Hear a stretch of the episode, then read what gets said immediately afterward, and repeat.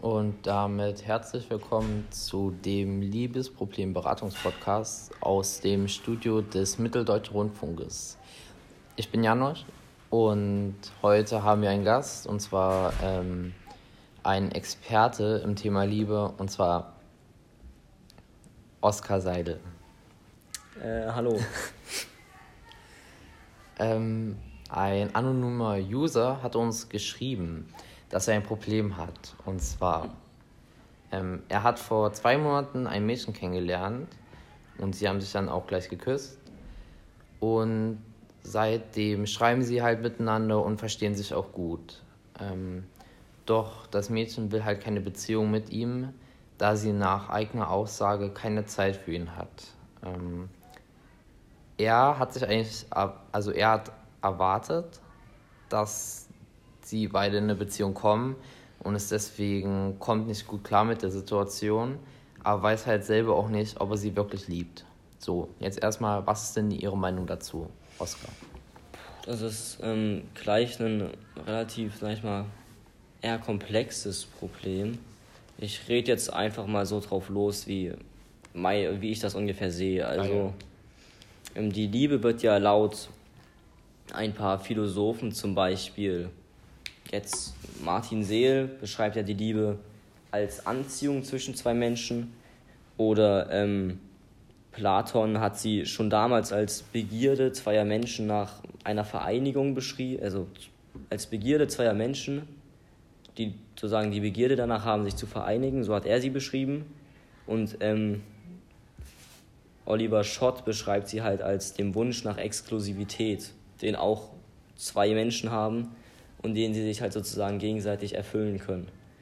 Ähm, was da vor allem deutlich wird, ist, dass halt alle oder dass halt in allen es immer auf zwei Menschen ankommt. Diese, diese Begierde, diese Anziehung, dieser Wunsch muss von zwei Menschen ausgehen. Und ähm, bei diesem Problem, was wir hier gerade gehört haben, wirkt es für mich so, als würde der Wunsch im Prinzip eher von dir ausgehen nicht unbedingt von ihr und von dir jetzt auch nicht mal so richtig, weil du ja selber gar nicht wirklich weißt, ob du sie liebst.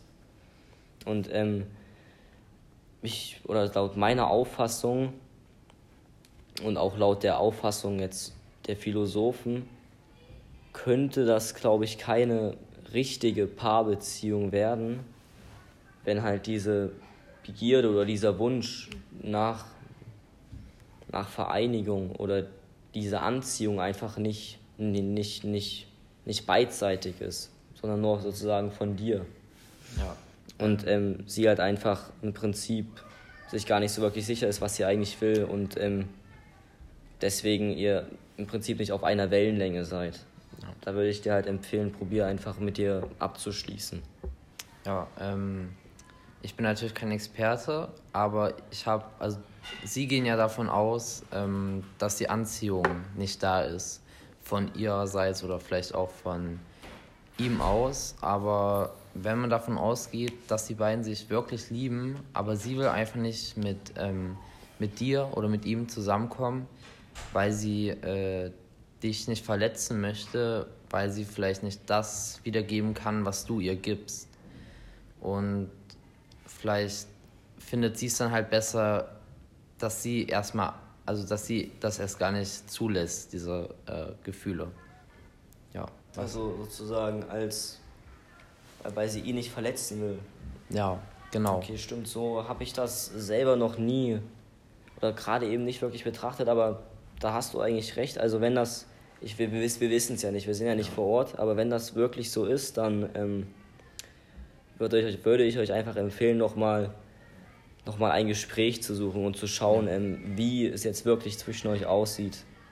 Und ähm, selbst wenn sie jetzt gerade nicht so viel Zeit hat, weil sie eher mit privaten Dingen beschäftigt ist, dann könnt ihr auch, ähm, also ihr müsst ja nicht direkt, ja genau, einen Kompromiss finden. Ja. Ihr müsst ja nicht direkt eine klassische Beziehung machen mit. Ja, genau. Ähm, das habe ich nämlich auch gehört, dass es ja verschiedene Beziehungstypen gibt.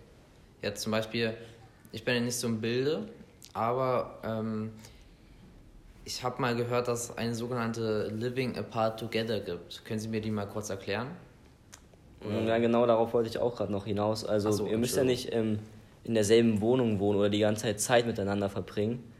Ähm, wie Jan auch schon gerade gesagt hat, es gibt ja auch Beziehungsarten, wie zum Beispiel Living Apart Together, bei der man ähm, Prinzip zusammen ist, aber halt nicht zusammen wohnt. Das ist jetzt auch keine Fernbeziehung, sondern man hat einfach nicht den Wunsch danach zusammen zu wohnen, weil es sich halt gerade nicht anbietet. Zum Beispiel wie bei euch, weil sie halt ähm, gerade viele äh, private Dinge hat, die sie erstmal äh, machen möchte, bevor sie mit dir sozusagen, bevor sie bereit ist für eine Beziehung.